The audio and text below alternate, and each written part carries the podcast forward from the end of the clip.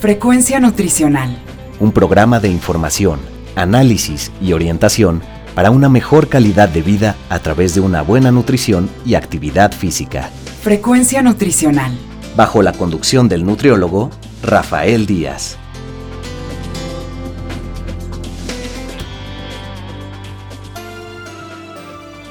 Hola amigos y amigas, les saluda Rafael Díaz García, ya estamos en su programa Frecuencia Nutricional, un programa de la Universidad Autónoma Metropolitana, Unidad Xochimilco, para Guam Radio 94.1 FM.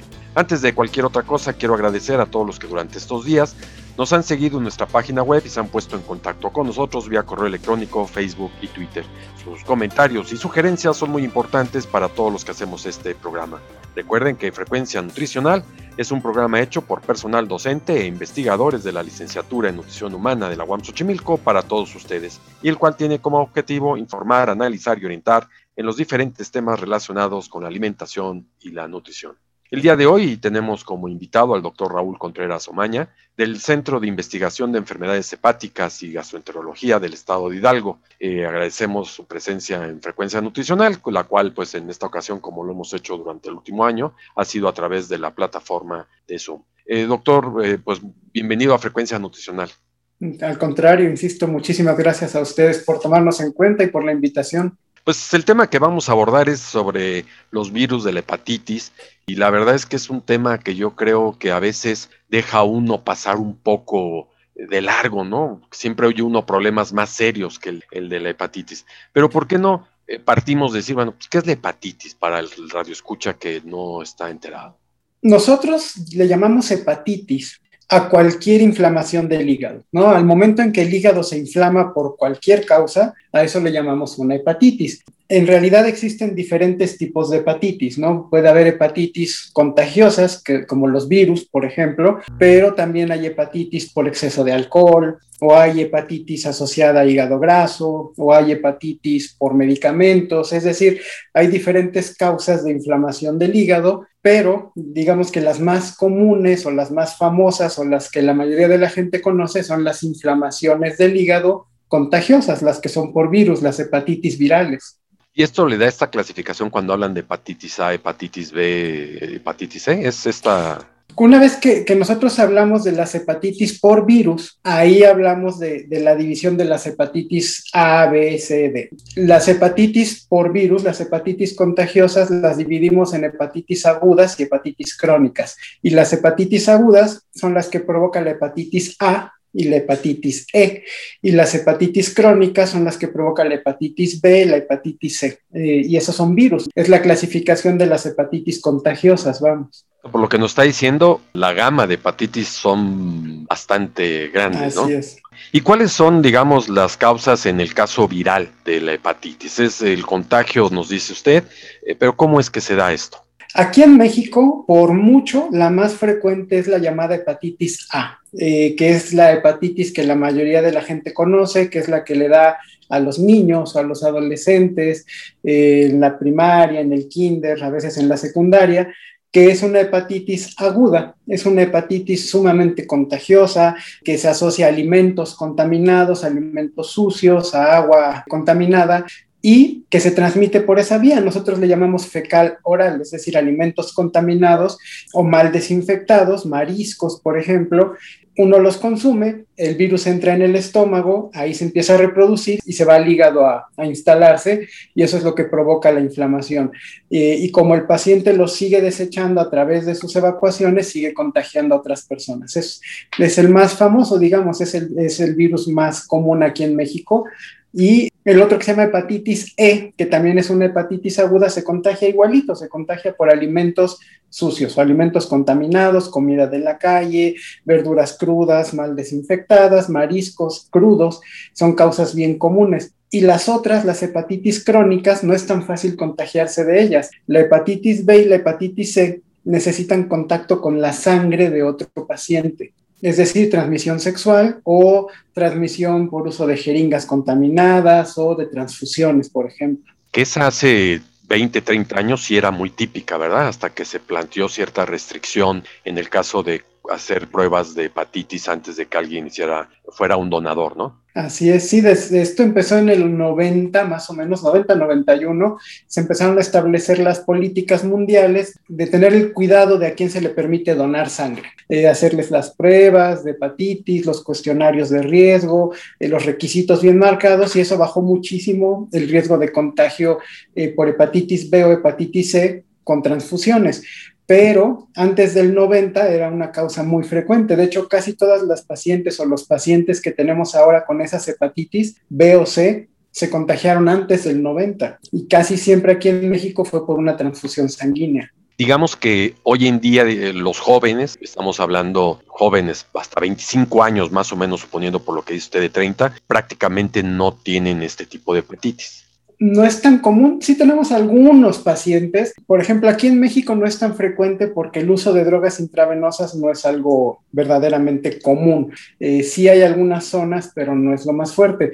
Pero en países como Estados Unidos, y donde el, el, uso de drogas intravenosas o en algunas áreas de Europa sí es muy fuerte, sí hay muchos pacientes jóvenes con hepatitis C, por ejemplo, por uso de heroína sobre todo, eh, el compartir las agujas. En América Latina y México no es tan frecuente esta vía porque el, uso de este tipo de drogas no es de lo que más tengan los jóvenes y la mayor parte de nuestros pacientes con hepatitis B y hepatitis C están arriba de los 40 años y la mayoría arriba de los 60 en realidad. Eh, también, digamos, un trasplante puede ser motivo de una causa que generar hepatitis. Sí, eh, de hecho, eso era antes un verdadero problema, ahorita ya eh, afortunadamente no, pero antes sí era un problema muy grande porque un donador de órganos que estuviera contagiado podía donar órganos infectados, principalmente el hígado o el riñón, y podía infectar a otra persona, y eso era antes un problema. Ahora ya no es un problema porque el tratamiento de estas hepatitis es gratuito y es muy potente, y de hecho la hepatitis C ya es curable por completo y el gobierno de México otorga el tratamiento gratuito a todas las personas infectadas. Entonces, eso que era antes un problema, un contagio con un trasplante, por ejemplo, ahora si se detecta que alguien recibió un órgano infectado, se le da tratamiento para hepatitis C y listo, queda curado. ¿Es un tratamiento, digamos, de un periodo o, o de largo duración? El de hepatitis B es de larga duración. El tratamiento de hepatitis B puede durar años, eh, pero es muy inofensivo. Es una tabletita diaria que realmente no le afecta en nada la calidad de vida al paciente. Y el de hepatitis C dura tres meses nada más. Eh, y en algunos casos hasta dos meses con, con algunos pacientes seleccionados tiene una efectividad aquí en México arriba del 99% para curar al paciente. Entonces el, el, paciente en tres meses ya está curado. Se cura totalmente. Totalmente. ¿Y es costoso el tratamiento? Eh, antes sí, porque sí, el, el, el, tratamiento original que salió hace unos años y que solo se manejaba a través de, del laboratorio que lo creó, podía costar hasta un millón de pesos el tratamiento de los tres meses pero ahora ya es gratuito. Lo que comentábamos, ahora ya aquí en México el tratamiento es gratuito para todas las personas, sean derechohabientes o no. Hay una plataforma del grupo de, de, tratamiento de hepatitis C aquí en México, donde cualquier paciente manda su correo electrónico, eh, manda su prueba de hepatitis, lo integran a una lista y el gobierno le da su, su tratamiento sin costo alguno. Para los radioescuchas, digamos que tuvieran esto, ¿cuál es la página, la dirección? Sí, sobre Porque... todo digo, apoyando a la gente, ¿no? Que puede presentar este problema y que están escuchando el programa y les pudiese llamar este, la atención o ser interesante eh, contar con el dato, ¿no? Es hepatitis C, todo junto, hepatitis C, una letra C, arroba salud.gov.mx. Esa es, esa es la dirección de correo oficial Ahí cualquier persona infectada con hepatitis C, eh, tenga o no tenga derecho a biencia, privado, público, INSABI, todo, el gobierno cubre el tratamiento al 100% sin costo alguno. Eh, de domicilio, digamos, de este correo es una página oficial, es una página así del es, gobierno. Así okay. es. La ventaja que tenemos ahora aquí en México y que la verdad es que es una fortuna enorme, nos costó mucho trabajo y digo nos costó porque tuve la fortuna de participar en, en el grupo de trabajo hace un año que diseñamos las guías para tratar la hepatitis C. Eh, hace un año tuvimos la reunión con todos los encargados en la Secretaría de Salud de esta área de, de las hepatitis y logramos convencerlos de, de, lo importante que era darle el acceso a los pacientes y desde entonces el tratamiento es gratuito. Y, y doctor, digamos, en este caso de las hepatitis, ya nos dice usted que en algunas son curables, pero hay algunas que no lo sean. Sí, por ejemplo, de, de momento la hepatitis B no tiene una cura, se controla la mayor parte de las personas que se contagia de hepatitis B logra eliminar el virus por sí sola. La verdad es que un adulto que se contagia tiene 80% de probabilidades de curarse solo pero los que no se curan por sí solos, luego es muy difícil eliminar el virus. El virus se queda en el cuerpo y la verdad es que hasta la fecha no existe algún tratamiento que lo erradique. Tenemos pacientes que toman su medicamento, tienen muy buena calidad de vida, el hígado está muy bien, pero el virus ahí está, el virus se queda en, el hígado prácticamente de por vida y son pacientes que toman 5 o 10 años su tratamiento para estar bien pero es el único caso. las otras hepatitis, hepatitis C se cura y la hepatitis A y la hepatitis E en realidad son autolimitadas, es decir, después de dar su cuadro fuerte, a la semana, dos semanas, solitos se, se eliminan. Digamos, en esta cuestión de las diferencias de la enfermedad, ¿cuáles son las sintomatologías que hace a cada una de estas hepatitis? O digamos, ¿puede ser la misma? No, de hecho, esta separación de las hepatitis agudas y crónicas también tiene mucho que ver con las molestias. Las hepatitis agudas son las que dan los síntomas que las personas están acostumbradas, ¿no? El, que se pongan amarillos y que les dé fiebre y náusea y dolor de cuerpo y no quieran comer y vómito, eh, dolor de huesos. Esas son las hepatitis agudas típicas. La hepatitis A, por ejemplo, cuando le da a un niño o a un adolescente, así se ponen, les da mucha fiebre, se sienten cansados, no tienen apetito, mucha náusea, se ponen amarillos, dolor en área del hígado, que les puede durar 3, 4, 5 días y después por sí solos empiezan a, a recuperar. Las hepatitis crónicas no dan síntomas y ese es justamente el problema por el que las personas se contagian y no se dan cuenta de que se contagiaron hasta varios años después. Eh, les ponen la transfusión contaminada o usan una, una jeringa contaminada y no se dan cuenta de que se infectaron porque el virus pasa como que a escondidas, pasa como que en secreto hasta el hígado sin despertar a las defensas del cuerpo y entonces el cuerpo no crea una reacción. Los pacientes no se dan cuenta de que se contagiaron, se dan cuenta mucho tiempo después cuando les hacen estudios porque van a entrar a quirófano para quitarles la vesícula y ven que las pruebas de hígado no están normales y dicen, ¿qué pasó? Vamos a ver por qué. O pacientes que de repente 20 años después desarrollan una cirrosis y llegan a la consulta y dicen, doctor, ¿por qué tengo cirrosis si yo nunca tomé alcohol, yo nunca usé cosas malas? ¿por qué tengo cirrosis?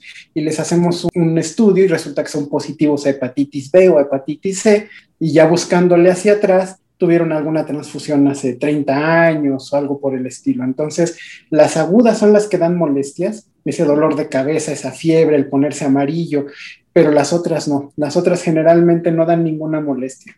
Y es muy grave, digamos, el hecho de que alguien ya llegue a ese nivel. Supongo que ya son pacientes que tendrían que llegar inclusive hasta algún trasplante de hígado, ¿no? Así es, sí, ya cuando hablamos de una cirrosis ya hablamos de un daño muy avanzado, y es un hígado que ya está poniéndose duro, que ya está perdiendo algo de función. Para que eso suceda son 20 años de daño, un hígado que ha estado por lo menos 15 o 20 años enfermo y que ya es un, es un paciente con otras complicaciones provocadas por el mismo problema del hígado ya más avanzado. Y sí, muchos de ellos tienen que entrar a programas de trasplante incluso. Y en México el programa de trasplantes todavía está muy, digamos, atrás para poder cubrir a todos los pacientes que lo requieren. De hecho, el problema en México, el, programa es muy bueno, el programa de trasplante es excelente y, si hay centros donde hacen trasplante, la donación es el problema. Eh, lo que nos falta en México es la cultura de la donación. Ya. Y, un paciente que le da eh, cirrosis, por ejemplo, que tiene alguna de estas características ya muy particulares, ¿tiene algún riesgo o más bien es susceptible él de ser un, digamos, contaminar a alguna otra gente? No, es una muy buena pregunta porque a veces tenemos el estigma, porque esa es la palabra, es un estigma, la familia o la gente cercana al paciente tiene miedo de acercarse a ellos o de tocarlos o para que no se vayan a contagiar. Y en realidad lo que decíamos, el, el medio de contagio de estas hepatitis crónicas, la hepatitis B, la hepatitis C, necesita contacto directo con la sangre del paciente. Entonces, un beso, un abrazo, es, muy como el VIH, un beso, un abrazo, el acercamiento, la ropa, estar en la misma habitación, no va a provocar un contagio de, ninguna manera, no va a haber ningún problema. Y en este caso, digo, también debe tener una implicación los costos ya cuando llega un paciente, ya no el puro tratamiento del medicamento, sino ya aquí un trasplante ha de ser costosísimo, ¿no? Así es. De hecho, el costo del tratamiento de las enfermedades del hígado crónicas va subiendo mientras más avanzada está la enfermedad. Una cirrosis muy avanzada generalmente es un paciente que se está hospitalizando frecuentemente, que se está descompensando, que tiene sangrados, que retiene líquidos, que tiene que estar yendo a varios especialistas, que tiene que estar tomando muchos medicamentos. Entonces, sí, los costos de atención suben muchísimo. De hecho, esa fue la manera en la que pudimos convencer al gobierno de brindarle el tratamiento gratuito a estos pacientes, porque ellos nos decían que el costo del tratamiento era muy alto, casi 800 mil pesos por paciente, pero cuando nosotros les mostramos el costo de, de, tratar a un paciente con cirrosis, el costo es cuatro o cinco veces mayor por paciente, por los años que el paciente está usando servicios hospitalarios y trasplantes, y entonces en costo-beneficio es mucho más barato tratarlos. Fue la manera en la que los convencimos, porque si el costo de un paciente con cirrosis se dispara exponencialmente.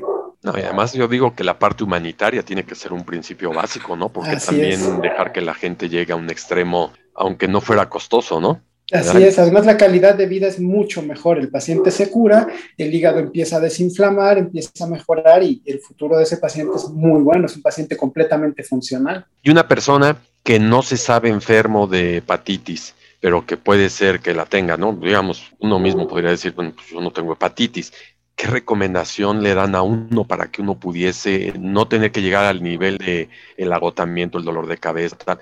¿Qué recomendación, qué tipo de estudios son los que tendría uno que hacerse con regularidad? La verdad es que sí se recomienda, sobre todo en los adultos, es una recomendación que se está haciendo a nivel mundial, que todas las personas adultas, sobre todo los mayores de 30 años, por lo menos una vez al año se hagan una prueba que se llama una química sanguínea completa o eh, unas pruebas de funcionamiento del hígado, así se llaman, que vienen dentro de este estudio de sangre que se llama química sanguínea, porque muchas enfermedades del hígado son asintomáticas, muchas de estas eh, hepatitis son asintomáticas y entonces la manera de detectarlas es en una prueba de sangre. El paciente se hace su prueba y si las pruebas de hígado salen alteradas, entonces ya se puede continuar con el protocolo para ver qué está sucediendo. Pero sí, de, hecho la OMS tiene una meta de tratar de eliminar todo lo posible las hepatitis virales para el 2030, eh, o por lo menos controlarlas lo más posible. Entonces, para cumplir esa meta, una de las recomendaciones es que todo adulto se haga cada año, cada dos años, unas pruebas de función del hígado para ver cómo está ese hígado, cómo están,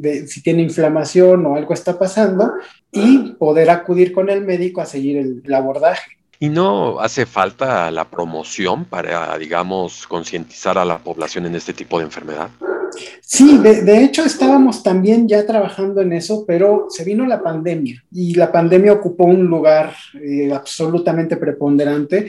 Entonces, eso, eso tuvo que quedar en espera. Teníamos, dentro de todo el proyecto este que, teníamos, eh, junto con la Asociación Mexicana de, de Hepatología, la Asociación Latinoamericana para el Estudio del Hígado, aparte de tener el apoyo del gobierno para el tratamiento, estábamos buscando el apoyo para la difusión, para precisamente bajar la información a los médicos de primer contacto, a los médicos familiares, a la población en general, que supiera cómo cuidarse, qué pruebas hacer.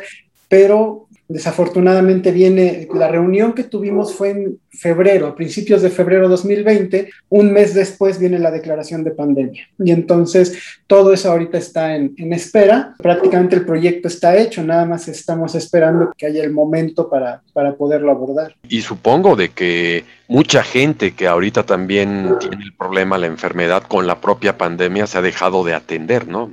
Así es. De hecho, uno de los problemas, nosotros platicamos mucho como médicos, que uno de los problemas grandes de la pandemia, además de las muertes por la pandemia o de los contagios por la pandemia, son todos los pacientes que tenían otras enfermedades crónicas y que no pudieron continuar sus tratamientos porque los hospitales se convirtieron en centros COVID. Casi todos los centros grandes del país donde se trata hepatitis B o hepatitis C se convirtieron en hospitales COVID. Y entonces todos estos pacientes, muchos suspendieron su tratamiento a la mitad, otros ya no pudieron empezar a recibirlo cuando ya estaban programados, los pacientes con cirrosis que estaban en vigilancia no, no pueden ir ni siquiera a su servicio de urgencias por miedo al contagio. Y la verdad es que muchísimos pacientes con otras enfermedades que no son COVID se están poniendo muy graves en casa porque no pueden acudir a su hospital donde estaban recibiendo su tratamiento. Sí, muchos tratamientos antivirales quedaron incompletos o a punto de iniciarse porque los centros se convirtieron en centros COVID. ¿Y no hubo alternativas para los pacientes, digamos? No, hasta la fecha no, porque prácticamente no hay un hospital en México que no sea COVID. Ese es un problema serio. La, pandemia es prioritaria en todos los centros de salud y entonces ni siquiera en los centros de primer nivel. En primer nivel de atención, la prioridad ahorita es COVID. Entonces, el paciente muchas veces prefieren no iniciar su tratamiento o no empezar nada nuevo hasta que no lo puedan ver en su hospital, porque si no, no puede hacerse estudios, no puede llevar su seguimiento. Aunque el paciente quiera pagar sus estudios por su cuenta, no, no, no puede acceder al médico que, que se los revise. Entonces, en realidad eso está parado. Y no nada más en hepatitis y en cirrosis, estamos hablando de diabéticos, de hipertensos, de, de enfermedades del pulmón diferentes a COVID, que están así en espera. Y ahora que toca el tema de COVID, digo, no es la materia de, de esta plática que tenemos, pero la vinculación, un paciente que tiene un problema hepático, eh, vamos a pensar este, ya de algunos de estos que nos ha dicho, si se enferma de COVID, hay un riesgo como lo tiene el hipertenso, el obeso, alguna de estas enfermedades que han sido tan señaladas como el gran problema de lo que está pasando por la cantidad de enfermos que tenemos y muertos? Sí, de hecho sí. El, paciente ya con una enfermedad del hígado crónica suele ser un paciente con defensas bajas, porque el hígado es uno de los principales encargados de fabricar defensas. Entonces, un paciente con cirrosis tiene que ser sumamente precavido porque el de contagiarse la probabilidad de hacer un, cuadro más agresivo es mayor. De hecho, la, la, recomendación mundial en este momento es que los pacientes con enfermedades crónicas del hígado se deben vacunar, e incluso si tienen cirrosis avanzada, precisamente porque son pacientes con más riesgo de desarrollar un cuadro grave. La verdad es que nosotros le, le, pedimos a todos nuestros pacientitos con problemas del hígado que se queden en casa y que se cuiden lo más posible porque son pacientes de riesgo. Y en México, en esta parte que decía hace rato, ¿qué tanta cantidad de gente presentan este problema? Dependiendo, si hablamos, por ejemplo, de hepatitis A, que es un, uno muy frecuente, se han llegado a reportar más de 100 mil casos por año. Estamos hablando de, algo pues, muy, muy frecuente en México. Es una cantidad de casos brutal, la mayoría de ellos en la infancia. De hepatitis C, se considera que el 0.4 al 0.5% de la población en México es portadora, eh, alrededor de, de, casi 600 mil personas eh, son portadores activos contagiosos ahorita de hepatitis C, de hepatitis B es menos. Eh, se considera que el, el, porcentaje de la población activa es como del 0.05% que pueden ser contagiosos. Es muy poco frecuente la hepatitis B aquí en México comparada con otros países, pero cirrosis sí es una de las, de las causas principales de, de, enfermedad del hígado en México, porque contando a la cirrosis por alcohol y la cirrosis por hígado graso y la cirrosis por hepatitis, y estamos hablando de que cirrosis es la tercera causa de muerte en México en hombres en edad productiva, por ejemplo, ¿no? La ya. tercera, y en mujeres es la quinta. O sea que es muy elevado. Bastante. Eh, Doctor, para ir cerrando, eh, ¿qué recomendaciones nos podría dar, digamos, como medidas de precaución, sobre todo para que una gente en la cuestión de la ingesta, viendo el tema de eh, frecuencia nutricional, esta parte, digamos, de lo de las bebidas alcohólicas, que ya alguna había hecho una referencia, pero hay un grupo que me parece que es fundamental y que no lo dejemos fuera, las mujeres embarazadas. Ahorita, hablando de nutrición específicamente, estamos empezando la temporada de hepatitis agudas. Justamente ahorita en marzo marzo empieza la temporada porque vienen con la temporada de calor. Todas las enfermedades que vienen, eh, que se contagian por alimentos sucios o, o, mal desinfectados, es en temporada de calor, igual que las diarreas, las hepatitis. Entonces, empieza la temporada en marzo y termina hasta finales de agosto más o menos. Entonces, el pico más alto de contagios viene entre mayo y junio y efectivamente aquí los cuidados son 100% nutricionales. Hay que cuidar no comer cosas en la calle porque es una de las maneras de contagio más frecuentes incluso en los restaurantes, y eso se lo decimos mucho a, nuestros pacientes, incluso en un restaurante trate de no pedir un alimento crudo, porque no sabemos cómo se están manejando en la cocina del restaurante, en realidad, si está bien desinfectado. De preferencia, todas las frutas y verduras que uno consume fuera de casa deben ser cocidas o cocinadas o hervidas o al vapor, porque el virus se muere muy fácil con, con el calor, sobre todo la hepatitis A, la hepatitis E. Las carnes deben de estar cocinadas porque hepatitis E eh, se puede puede eh, contagiar por carnes mal cocinadas. Y una causa muy frecuente de contagio son los mariscos en esta temporada, porque como cerca de las playas salen los desagües de agua negra, los mariscos se alimentan de toda esa agua y si no están cocinados, estamos consumiendo un marisco que contiene el virus. Entonces, un marisco crudo, la causa número uno de contagio de hepatitis aguda en México en la temporada de mayo a julio. Entonces, sí hay que tener mucho cuidado y esto que, menciona de las embarazadas es muy importante porque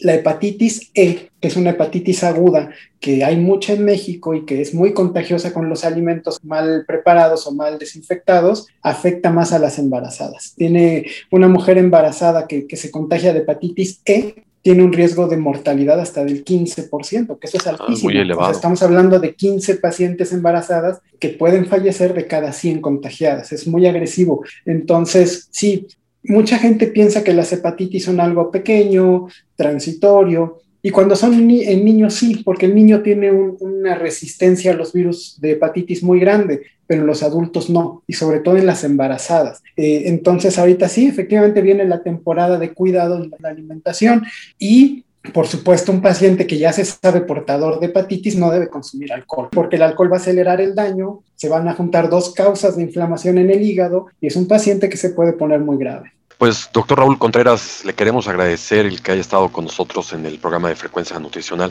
La verdad es que la plática muy interesante y sé que todavía habría mucho que decir. No, al contrario, muchísimas gracias por la invitación y cuando gusten. Frecuencia nutricional.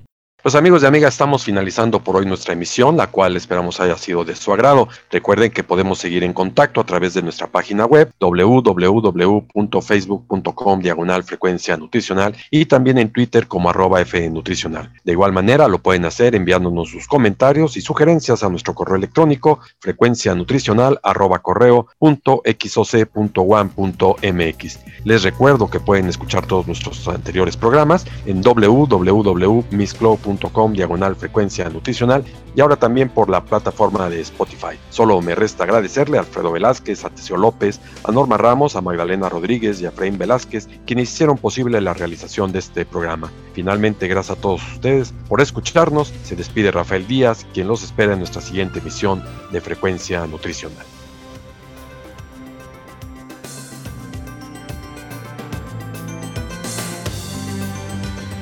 Frecuencia Nutricional. Un programa de información, análisis y orientación para una mejor calidad de vida a través de una buena nutrición y actividad física. Frecuencia Nutricional. Una producción de la Unidad Xochimilco para Guam Radio 94.1 FM.